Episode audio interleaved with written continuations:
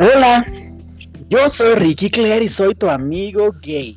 Y hoy vamos a hablar de un tema eh, súper mm, controvertido y que me lo han pedido mucho, que es el acoso.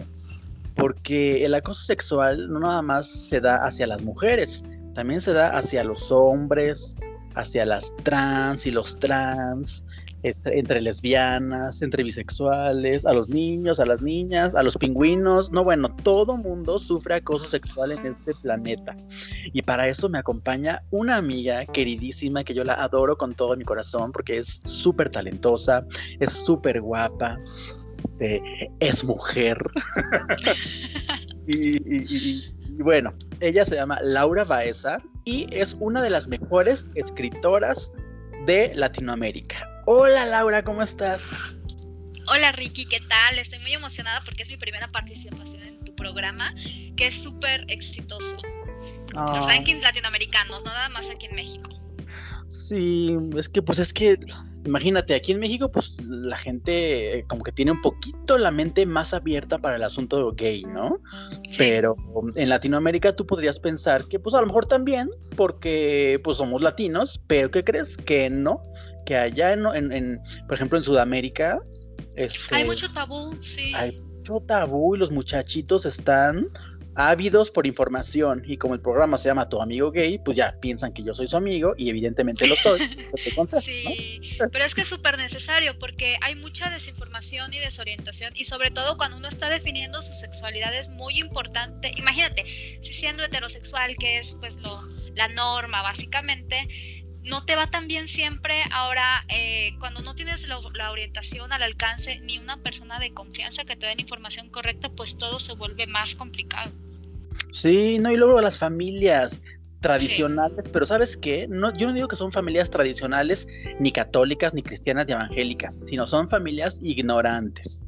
Sí, sí, ponen el pretexto de que son conservadores, no sé qué, pero en realidad es ignorancia lo que hace que discriminen a sus propios familiares. Qué poca pinche gente, me cagan. Yo por eso les digo, a veces los chavitos me dicen, oye Ricky, ¿cómo le hago para salir del closet? Mi familia es muy este, homofóbica, ¿no? Entonces yo les digo, Miki, depende cuántos años tengas, pero lo que te recomiendo es que seas independiente, que te esperes, que crezcas, que trabajes ya y te pagues tus cosas. Y ya que estés fuera de tu casa, ¿qué chingados te va a importar? No, que sí esté molestando. Ya vas a ver que al poco tiempo te van a decir, mijito, vente a la Navidad a la cena y, tráete a tu amiguito si quieres. Así te van a. A tu compañero, a tu, compañero, tráete a tu roomie. Y ya vas a llegar ahí como si nada, ¿verdad? Sí, es un proceso de educación también en la sociedad. Yo creo que todo parte del respeto, de la empatía y de ponernos en el lugar del otro y siempre pensar que si, por ejemplo, si a los heteros... Eso se me hace la cosa más estúpida que cuando ahorita la gente dice, ay, es que los heterosexuales también nos discriminan. Por supuesto que no, o sea, no hay punto de comparación. Entonces nosotros tendremos que ponernos en lugar de cualquier persona, independientemente de su género, sus preferencias. Es lo que nos corresponde como seres humanos. Sí, y este. Ni siquiera tendrá que ser un tema en sí, pero lamentablemente lo es. bueno, eh, poco a poco vamos educando a la gente y cambiando. Esperemos que em, estas nuevas generaciones eh, que a veces son como de cristal y que todo les duele, pero también están enseñándole a las generaciones viejas, más atrasadas, más, más, más como nosotros y para atrás, que pues sí, que hay que ser más respetuosos y que antes había mucho bullying en la comedia, en los chistes, eh, y pues sí, sí es cierto.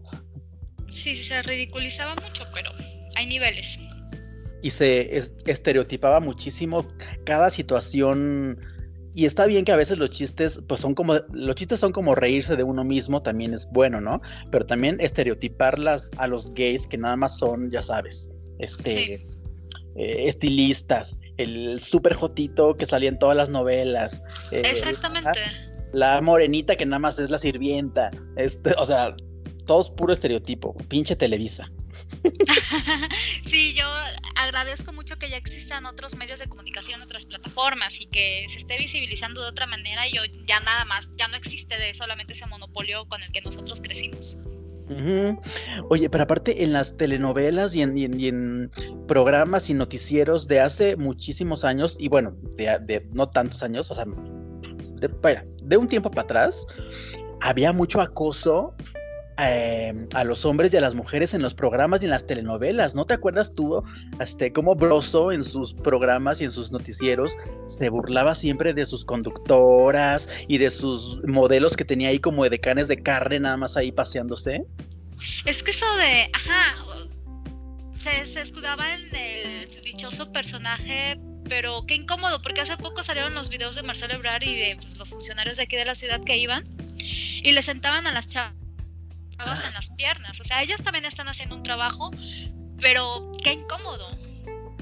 Entiendo que ellas son actrices, la mayoría, y que pues sí, están personificando a pues una... Están siguiendo una línea. Están siguiendo una línea y les están pagando por eso, pero el mensaje que se da es como hacer que sea normal ese tipo de, de conducta que pues yo creo que a lo mejor decía la, la, actriz, ay, por ejemplo, ¿te acuerdas que se llamaba Isabel Madow, la más famosa de Sí, sí, la...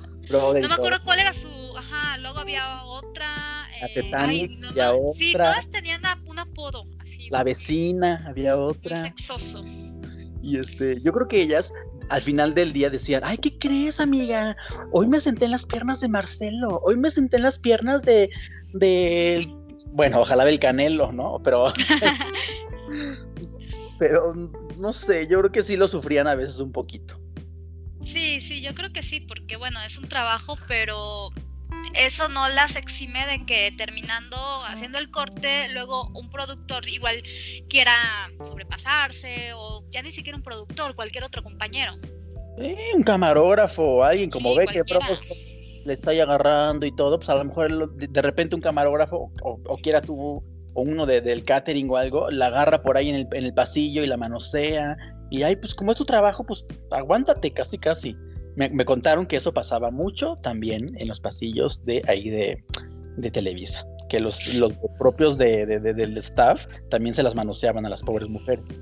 Sí, imagínate. Y no nada más a ellas, porque también sucede todo el tiempo con los hombres, con los hombres jóvenes más. Los becarios y todo lo que tienen que pasar, sobre todo cuando eh, cumplen con ciertas características físicas. Híjole. En menor proporción quizá que las mujeres, pero sucede y, es cuando menos se dice, porque ahorita nosotras sí estamos, ya empezamos a decir más cosas, pero yo creo que los hombres todavía están intentando también decir su parte de la situación porque a veces por pena dicen, ay, es que cómo voy a denunciar que, que mi jefa este, me quiso agarrar el, pito, ya sabes? O sea, van a decir que soy joto, o van a decir que, que, que, no soy hombre porque no me acosté con mi jefa que se me estaba insinuando. Pero a veces de verdad los señores, sí hay, sí hay hombres y sí hay muchachos fieles a sus esposas, mm, la minoría, ¿no? Pero sí hay hombres fieles a sus esposas o, o, a sus novias o a sus novios que, que, pues de verdad no tienen ganas de andarse tirando al jefe o a la jefa que les está O no les gusta, simplemente no, no, ¿para qué? ¿Para qué? Luego, también cuando las, por ejemplo, cuando los mujeres también acosan a los hombres, te digo, ¿no? Eh, en, los trabajos se da mucho. Pero a veces cuando las, jefas son como guapetonas, así como guapas, pues como que no, no denuncian. Pero si las jefas son bien feas, ah, ahí sí cuentan a todo mundo que la vieja se lo quiso manosear. ¿También te pasa con los hombres? Eh, sí me ha pasado, pero yo de un, bueno, no un tiempo a la fecha, yo desde que ya tomé conciencia de cuándo es acoso y todo lo demás, me da igual que que el acosador sea el estereotipo del hombre atractivo. Me da igual, sigue siendo una falta, yo lo veo como una falta de respeto y he sido bastante tajante con eso desde que empecé a pronunciarme al respecto porque hay memes, o sea, hay muchos memes que dicen, si está feo es acoso, si está guapo es coqueteo, pero yo siento que es acoso por todas partes. Sí, y tú has, tú eres una mujer muy guapa, muy atractiva y además... Muchas gracias súper inteligente, tienes una sonrisa que cautiva en tus fotos, en tus redes sociales. Entonces me imagino que debes de recibir nada más mensajes de admiración por tu trabajo, sino también recibes mensajes como de acoso en tus redes. Sí, Sí, eh, aunque cada vez son menos en proporción a las personas que voy conociendo. Por ejemplo, yo me dedico a la escritura y desde hace ya varios años participo en encuentros. Bueno, antes de la pandemia todo era presencial, entonces iba a ferias, encuentros, a dar talleres, andaba de aquí para allá, todas partes. Y yo recuerdo que en los primeros encuentros a los que ya asistía como invitada, sí me hicieron un par de, comentarios que a mí me resultaron desagradables, así como de, ay, qué guapa, pero con el típico jejeje de hombres que yo sé, por supuesto, que están casados o que le decían lo mismo a, varias colegas. Y yo creo que a partir de ese momento eh, quizá puse mi barrera como mujer mamona, no porque yo me crea mucho, sino porque no tengo necesidad de soportar ningún tipo de acoso de nadie. Sea el hombre exitoso que presume y no sé qué tanto, a mí me da lo mismo. Si yo me siento incómoda, no tengo por qué recibir ese, ese acoso. Y yo creo que ya cada vez más se va entendiendo esta situación. ¿Y tú crees que cuando un hombre de esos que te sueltan piropos o que como que te quiere pues, pasarse de listo, cuando tú pones tu raya y dices, oiga, no, ¿tú crees que ese hombre eh, nada más piense, ay, esta mamona, sino que de verdad piense, ah, mira, esta chava sí se da a respetar y crees que cambia algo su perspectiva de lo que piensa hacia ti o tú crees que nada más piensa que eres mamona y ya? Yo creo que piensan que soy mamona y que apretada, ya ves todas las cosas que nos dicen, pero quizá, eh, no sé, de unos cinco a los que yo les haya dicho que me dejen de fastidiar o que les haya parado en seco, quizá si uno eh, se da cuenta de que él es el idiota y que él está haciendo las cosas mal, pues yo creo que ya uno va a salvar la situación. Pues sí, y déjame, te voy a contar ahorita una cosa que. Te voy a dar unas cifras de algo que. Pues, Espeluznante, seguramente. Eh, no, espeluznantísimas. Espeluznante. Tú sabes bien este, conjugar la palabra. espeluznantes, digamos. Espeluznantosas. Espeluznantosas. Espeluznantérrimas. No, no. Sí. Ahí te va, mira, ve. Por ejemplo, ¿tú sabías que en Irak Irak, ya sabes qué país está así tan guerra y todo, ¿no? Irak, el 40% de los hombres han experimentado acoso sexual verbal y el 20% de los hombres han experimentado violencia sexual física por parte de otros hombres. Sí, sí, había, había leído algo al respecto porque en los muchos de los países musulmanes, pues tú conoces la situación. Uno no puede eh, ser abiertamente nada, Incluso en las relaciones heterosexuales pues, también están bastante condicionadas por, por sus prácticas. Y sí había escuchado eso, que reciben humillación a través de actos sexuales. O sea, eso ya es el colmo, ya va más allá de, de, cualquier tipo de acoso, es una humillación a través de la agresión sexual explícita. Sí, de hecho tengo un episodio de ya del año pasado, aquí del podcast, donde cuento que precisamente allá, en Afganistán, eh, los, los, políticos, policías y hombres de poder eh, eh, tienen a sus esclavos sexuales hombres, muchachitos, niños de entre 8 y 17 años, y entre más esclavos y, sexuales tiene una persona, es como que más jerarquía. También en la India. Y en la India, y pues por allá, es que y aparte se dan tan depersinados y luego, ay, no, es lo que me choca de esas, no sé si son cultura, pero... Sí, esa sociedad es doble cara. Aquí también, porque México se supone que muy católicos la mayoría de los mexicanos y muy al culto a la madre, pero pues las cifras también son espeluznantes. Yo nací y crecí en Campeche, un lugar extremadamente caliente. Estoy acostumbrada a estar en shorts todo el tiempo. Y aquí en la Ciudad de México, pues eso es prácticamente imposible. Las pocas veces que salgo en shorts, ni ya ni siquiera me, dejo los shorts para ir a la tienda de aquí a la vuelta. me tengo que, y me da una flojera terrible ponerme pants. Bueno, pants quizá no, porque también, ya ves que a veces son ajustados. Pues ponerme los jeans y bajar. Porque de otra forma, eh, el acoso callejero, esta es la ciudad donde se recibe mayor acoso callejero a nivel nacional. ¿De verdad? Sí, sí, lo leí hoy porque estaba justo me estaba preparando para, para tu llamada y estaba consultando también cifras y la Ciudad de México es la ciudad eh, que por mucho recibe, las mujeres recibimos más acoso y también los hombres y los niños. Sí. Hay una diferencia proporcional, pero las mujeres somos las que recibimos, o sea, nueve de cada diez mujeres hemos sido acosadas verbal o físicamente. Ay, no, está, está horrible eso. Esto en la Ciudad de México, tú dices, ¿verdad? Y yo te voy en a la hablar Ciudad de ahora, México. Te voy a hablar del estado de Guerrero, porque ¿qué crees? Que ¿También? investigué un estudio que hicieron en Guerrero, que hizo la Universidad Autónoma de Tamaulipas, la hizo, pero el estudio, o sea, la, la universidad, la- la Universidad Autónoma de Tamaulipas hizo este estudio en Sí. Eh, que dice que el 64% de los varones han sufrido acoso o abuso sexual. ¡Qué 64% horror! en, en Guerrero.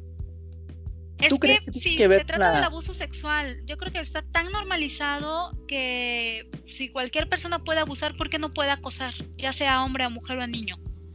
Eso es lo que piensan. ¿Crees que tiene que ver con, con la educación o con el estrato social de las personas? Es que son muchas cosas, porque yo también hace mucho tiempo vi un reportaje que se basaba en estudios que el hacinamiento también tiene mucho que ver con las relaciones incestuosas, con el acoso entre familiares. Son, hay muchas situaciones eh, socioeconómicas que influyen, pero eso no exime a las personas que tienen poder, o sea, eso también a ellos les da igual tener o no tener, van a ser unas acos- unos acosadores en potencia. Yo siento que son muchas cosas, son muchos factores. Es la educación, es eh, desvalorizar a las personas independientemente de su edad o su género y normalizar que puedes eh, violentar al otro, desde la palabra hasta los actos. Ay, no, es horrible. Y, este, Y por ejemplo, nosotros somos adultos de más de 30 años, entonces nosotros podemos denunciar ciertas cosas. A mí lo que me preocupa son los acosos a niños, a niñas, a muchachos, eh, adolescentes que tienen que desempeñar alguna función como repartidores, etcétera.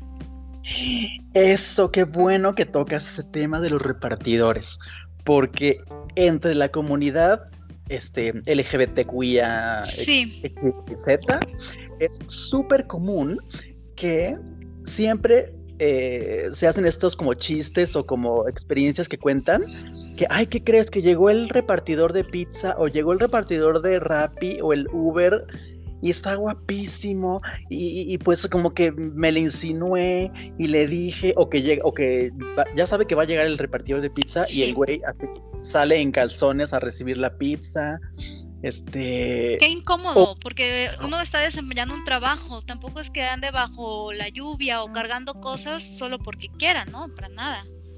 y ni si lo esperan yo creo o sea No, exacto. tú porque en tu casa de ocioso con el pito parado y la calentura todo lo que da y estás así con cara de ay a ver, a qué, a ver a qué me tiro ahora. Y viene el pobre de la pizza, y el de la pizza trae cinco pizzas, el teléfono sonándole, este, pensando que tiene que llevarle comida a su hijo, a su esposa, a su mamá, y viene y de repente encuentra en calzones. O sea, han de ser shocks súper raros. Sí. que- Ay, no, me chocan esos. Sí, qué incómodo. Los, los conductores de Uber y de los Didis y Cabify y taxis, que también reciben muchísimo acoso por parte de eh, hombres gays que mm, les hacen conversaciones como sexosas. Sí, sí, yo he leído eh, varios posts al respecto. Dan sus testimonios de que recogen a un señor de traje en X oficina y que el señor todo el camino le va haciendo insinuaciones. ¿Te ha Y pasado para a ti con colmo, los, los, les ponen una estrellita y los denuncian en la aplicación, o sea, los majaderos a los conductores. Si es que no les eh, accedieron a sus peticiones sexuales. les Exacto, sí. Sí, como con los meseros también, eso es súper frecuente. Dicen, ah, pues mesero pues, que se ve atractivo, voy a, voy a ver qué onda con él. Y no, o sea, la gente está desarrollando, está llevando a cabo un trabajo. ¿Y tú te ha pasado algún acoso en taxi? En taxi sí, sí, eh, taxi de la calle un par de veces. Recuerdo que una vez un señor eh, me tocó la, o sea, yo le di la- el billete para pagarle y me, me acarició la mano, pero así súper desagradable y se lamió los labios ahí no fue asqueroso y yo bajé corriendo. Y así, y quédate con el cambio. Mejor. Ay, sí, qué asco. Yo bajé corriendo, ya subí con mis amigos y estaba así choqueadísima y ya pues, bajaron, pero obviamente el tipo ya no estaba. Oye. Entonces, yo ni siquiera, o sea, como fue taxi de la calle, ni siquiera sabía las placas. No, yo lo tomé para ir de la estación del metro a casa de mis amigos. Ay, no. Y en la calle, uy, me ha pasado Me pasa todos los días, como a muchas personas. ¿Por qué te ha pasado en la calle? Me pasó hace tiempo, bueno, frente a mi gimnasio hay una eh, sucursal del Califa. Entonces, de un tiempo a la fecha tenían al ballet parking ahí y comenzaban a decirnos muchas cosas a las mujeres que pasábamos, porque ya en el, en el vestidor pues decían, ay no, los de aquí enfrente me dijeron, me estuvieron mamaseando y me dijeron cosas. Y una ocasión yo iba caminando rumbo al cine y los chicos del ballet, bueno, uno joven y uno y otro ya bastante mayor, me gritaron mamacita o no me acuerdo, o sea, me, me dijeron algo súper desagradable. Y yo entré a la, al restaurante, le dije al gerente que quería hablar con él, pero lo dije muy molesta y había comensales y no me importó. Le dije lo que había sucedido que, y le dije que yo, que no era la primera vez y que ahorita no estaba de humor para seguir recibiendo sus improperios. Y que yo era clienta, que mis amigos y yo éramos clientes de ese lugar. Entonces, en ese momento acababan de perder a, varios clientes por lo que acababan de hacerme y las familias estaban escuchando y ya salió el gerente y les dijo a los del ballet que qué pasó y lo negaron, de que no, que este señor está loca y cosas así. Y bueno. De dejos que dicen, ay, no, pinche vieja loca. Sí, yo le dije, bueno, pues háganle como quieran, pero el acoso callejero ya está tipificado aquí en la ciudad y si las vecinas nos organizamos pueden ponerle una multa no a los trabajadores, sino al local. Y me fui. Eh, ya como a los cinco o seis días volví a pasar por ahí y ya no estaban esos, esos hombres, estaban otros. El problema no, no nada más es que los hayan corrido, o sea, la situación no, es, no se soluciona corriendo a uno, quitándole el trabajo y mandándolo a otro lugar, sino que la gente poco a poco tiene que ser consciente de que no puedes mandar a un acosador de un lugar a otro. El acosador va a seguir estando ahí y mientras más se aleje de un núcleo controlado, va a estar en, núcleo, en un núcleo totalmente descontrolado donde va a poder hacer lo que quiera. Por eso tienen que eh, darles como capacitación de, de, oye, mira, estás en un trabajo público donde tienes, atiendes a la gente y no, ya no puedes estar haciendo lo que hacías en los ochentas o en los noventas o en los early 2000, que, que, que se decían esos piropos y era como, ay, picardía mexicana. Pues no, pendejo. O sea, porque de verdad. El problema es que esos piropos pasan a, a insinuaciones y a otro tipo de, de acoso. Sí, porque si lo recibes bien, por ejemplo, si una chava no dice nada con el primer este mamacita, después le dan más fuerte con el siguiente comentario a la siguiente vez. Y si no dice nada, capaz que después ya se le insinúan físicamente, ¿no? Sí, y es peligroso porque también sucede mucho con los niños. Sí, o sea, a mí me, me aterra porque te digo, yo lo puedo denunciar, tú también lo puedes denunciar, pero pues, los adolescentes no pueden denunciar, ni siquiera, a veces ni siquiera saben o ni siquiera lo están escuchando y no entienden qué pasa, no lo procesan.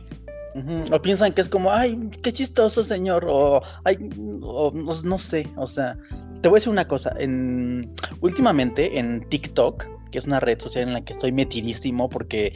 Sí, eres súper, súper famoso en TikTok.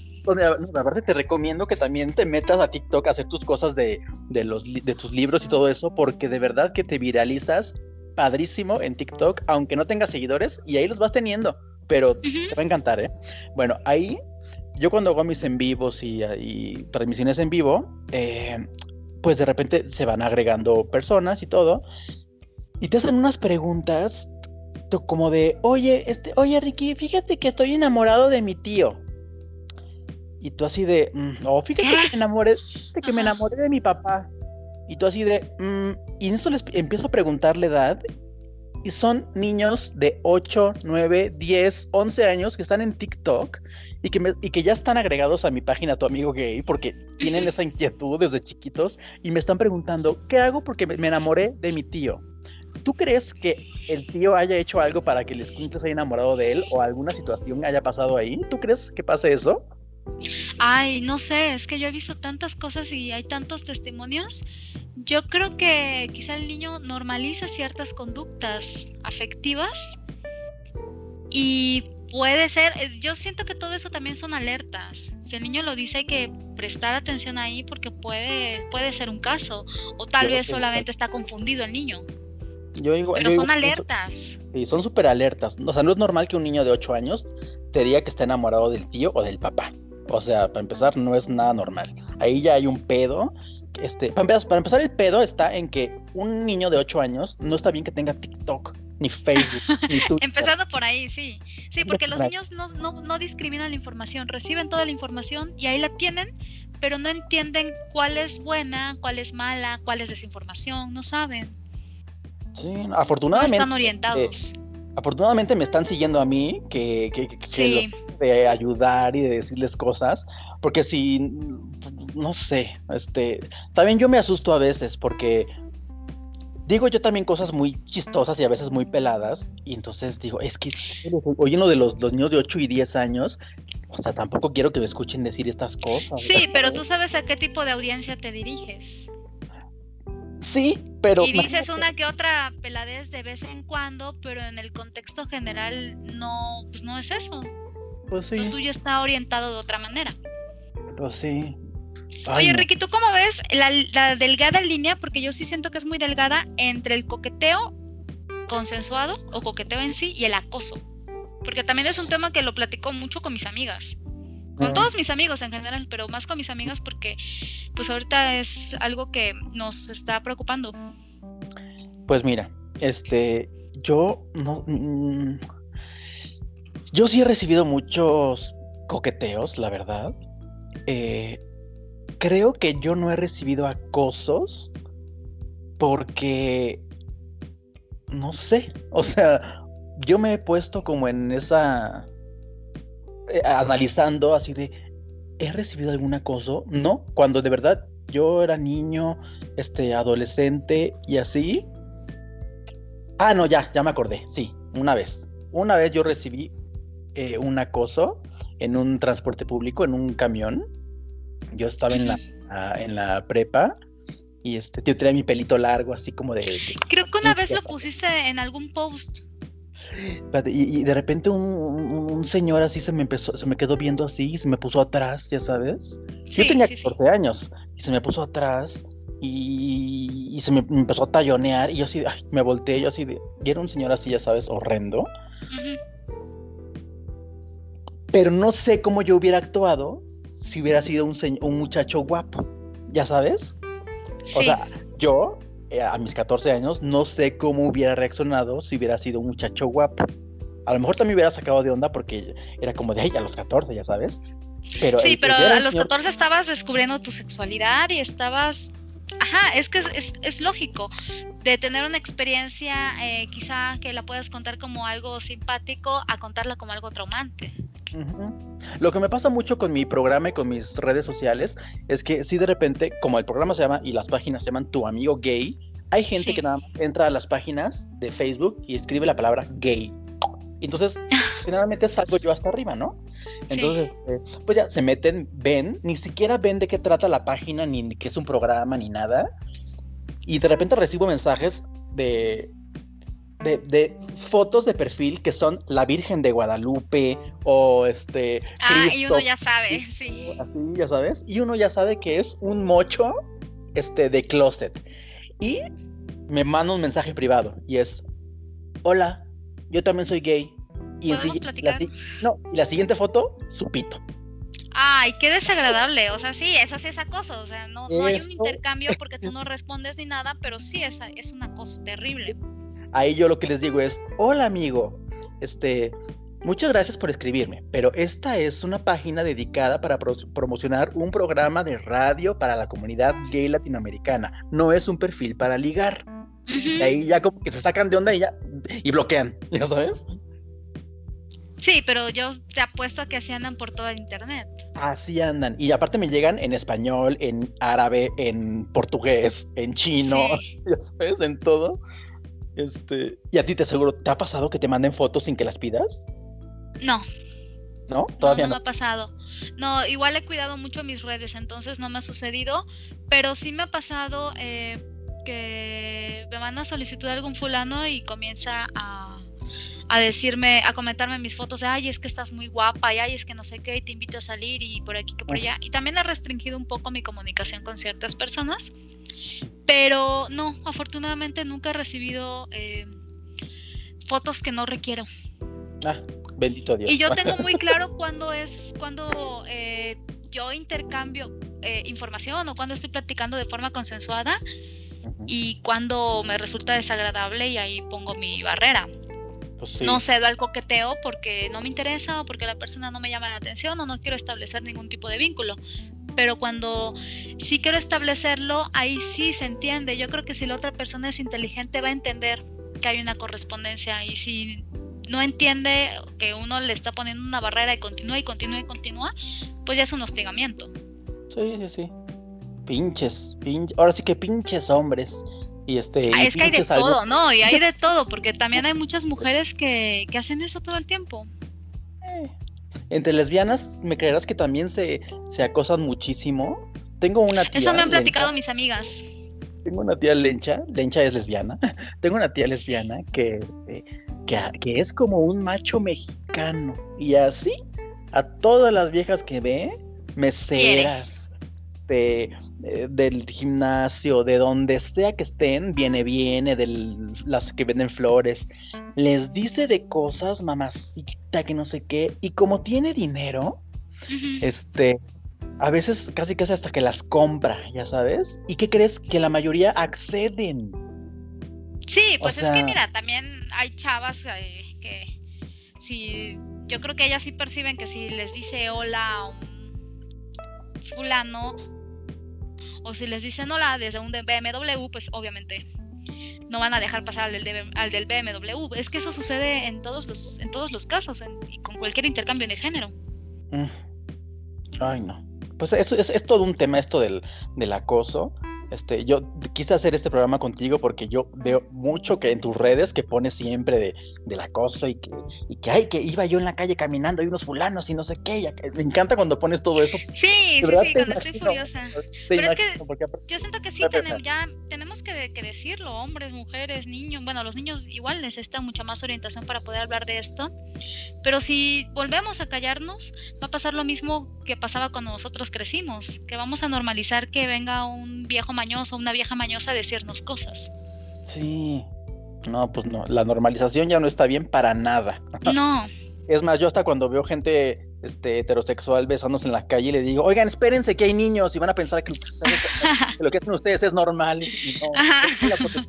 Es que lo que hacen ustedes lo hacemos todos. Sí. ¿Qué van a pensar? Saque la mano de ahí. Y una mujer besándose, guácala, no, qué asco. Oye, Laura, Sí. este, sí. Qué maravilloso que, que estás triunfando en el mundo de, de los libros. Eh, Ay, muchas yo, gracias. tengo, yo tengo unos tuyos así autografiados. que me Sí. encantan. Y, y- para, a ver, ahora sí, a mis amigos gays, lesbianas, trans, pingüinos, bisexuales, todos los que me están escuchando en Latinoamérica, España y Estados Unidos, este, déjenme decirles que esta señorita Laura Baeza tienen que, acabando el programa, ir a, a, YouTube, este, a Google y poner su nombre, Laura Baeza. Y síganme en Twitter. Laura Baeza. Búsquenla en las redes sociales, ahí sale su foto. Van a ver que es una, mucha, una señor- señorita guapísima. Ay, gracias. La van a seguir. Escribe divino en sus redes sociales, tiene libros maravillosos, estudió en la Universidad de Campeche, en la Universidad Autónoma de Barcelona, ha ganado premios, este, tiene sus libros maravillosos, es, ha estado en compilaciones con, lo- la última es una compilación con otras ocho, otros ocho escritoras, ¿verdad? Sí, sí, hace un par de años estuve en un eh, programa literario que se llamaba Ocho a Ruedo, que eran los ocho narradores eh, como promesa a la literatura mexicana y a partir de entonces han salido cosas muy buenas. Ahorita para septiembre y octubre sale mi nueva novela, entonces estoy súper entusiasmada. Ay, qué maravilla, qué maravilla, yo ya la quiero. Este, tus sí, libros, os voy a decir cuáles son para que lo sepan. El primero fue Margaritas en la boca, ¿verdad? sí, Ese exactamente. fue- sí, ese fue el primero. Luego sacaste Los Misterios de Campeche, Academia Sí. Literaria de Campeche. Luego Ensayo de Orquesta, esa maravilla que hasta mi amigo el pianista dijo, lo quiero autografiado, ¿te acuerdas? Sí, sí, sí, a ensayo le fue súper bien. Ganaste premio con ese. Sí, exacto, Luego, 2017. eh, la antología, esta de las mujeres, y luego Ruta Ujú. 80. Este de Ruta 80 yo no lo sabía, ¿ese de qué es? Esa es una antología también en la que participé, que es de, sale, está en la editorial Selector, que es la Ujú. editorial, tiene libros con los que nosotros crecimos, y somos puros autores de los ochentas, nacidos Ujú. desde 1980 hasta 89. Ahí tengo un cuento. Apenitas alcanzaste porque eres del 88. Sí, porque yo soy del 88, así como de las últimas.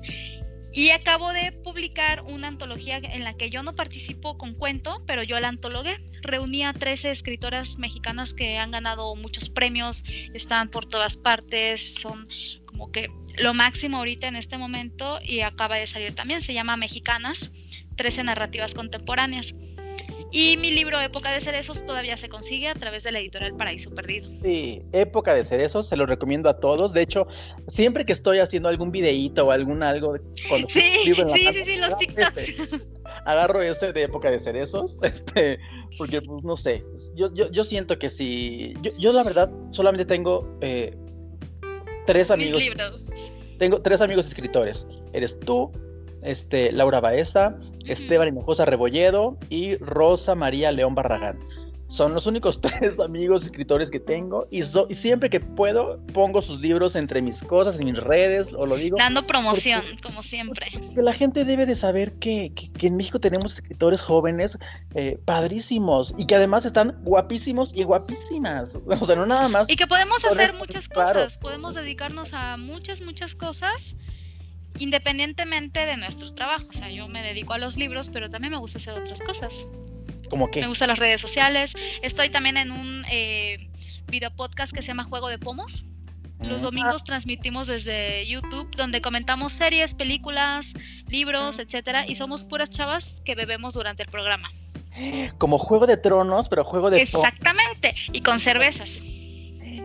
Para los que no sepan, en algunos, en algunos países, pomo aquí en México es como drink. Botella. Como cerveza, botella. Entonces, juego de pomos es porque están chupando drinks mientras comentan series y películas. Sí, exactamente. Mientras comentamos series, películas, libros, eh, pues, estamos tomándonos ahí unos tragos y decimos groserías. Ay, qué bonito. Sí, sí he visto algunos de tus... De Con total libertad. Evidentemente. Bueno, hasta lo que YouTube nos permita, ¿no? sí, bueno, sí, todo lo que YouTube permita, porque pues con eso de que siempre cancela. No, a mí ya me están censurando muchísimo en Facebook. Este, todo el tiempo, por lo menos cada vez, una vez al mes, me bloquean mi cuenta de Facebook porque se me han viralizado muchos videos eh, de los que pongo en TikTok, los jalo a Facebook también. Y he tenido videos que tienen 5 millones de views en Facebook, pero son puros millones de personas homofóbicas, cristianas, católicas, evangélicas, pendejas. Entonces. ¡Qué horror! Si te metes a ver mis videos este, virales en Facebook, son puros comentarios horrendos. Que si yo no tuviera esta autoestima que tengo, porque tú sabes que estoy yo subidito en un ladrillo, y si no fuera tan creidito, de verdad, pobrecito de la gente que recibe malos comentarios en redes sociales, porque qué horror. El acoso en sí, redes las redes sociales son una maravilla, pero también pueden destruir a muchas personas si uno no sabe usarlas o no tiene el temple para usarlas. Lo bueno es que tú eres una experta en redes sociales y las llevas muy bien, todas las que tú tienes. A todo mundo de mis amiguitos les recomiendo que sigan a Laura Baeza. Voy a poner sus redes sociales y todo en, el post que ponga de aquí de, mi, de, este, de este podcast. Entonces, este, pues nada, yo los quiero a todos ustedes. Ya saben que soy Ricky Claire, soy su amigo gay. Ella es mi amiga Laura Baeza. Una de las y también los quiero a todos ustedes. Una de las mejores escritoras de toda Latinoamérica y me puedo atrever a decir que del mundo, porque. Ay, gracias. De verdad que tienen que leer sus libros, leer su Twitter. Eh, les va a encantar. Es, es, es, una, es, la amiga que todos quieren tener, la verdad. Exactamente, sí, sí soy esa amiga. Sí, entonces, pues gracias Laura por haber aceptado estar en mi programa. Te mando muchísimos besos y mándale un beso a mis gays por Ah, muchas gracias y los mando un beso enorme a todos. Los quiero mucho. Seamos felices todos. Sí. Besitos. Besos. Bye. Bye.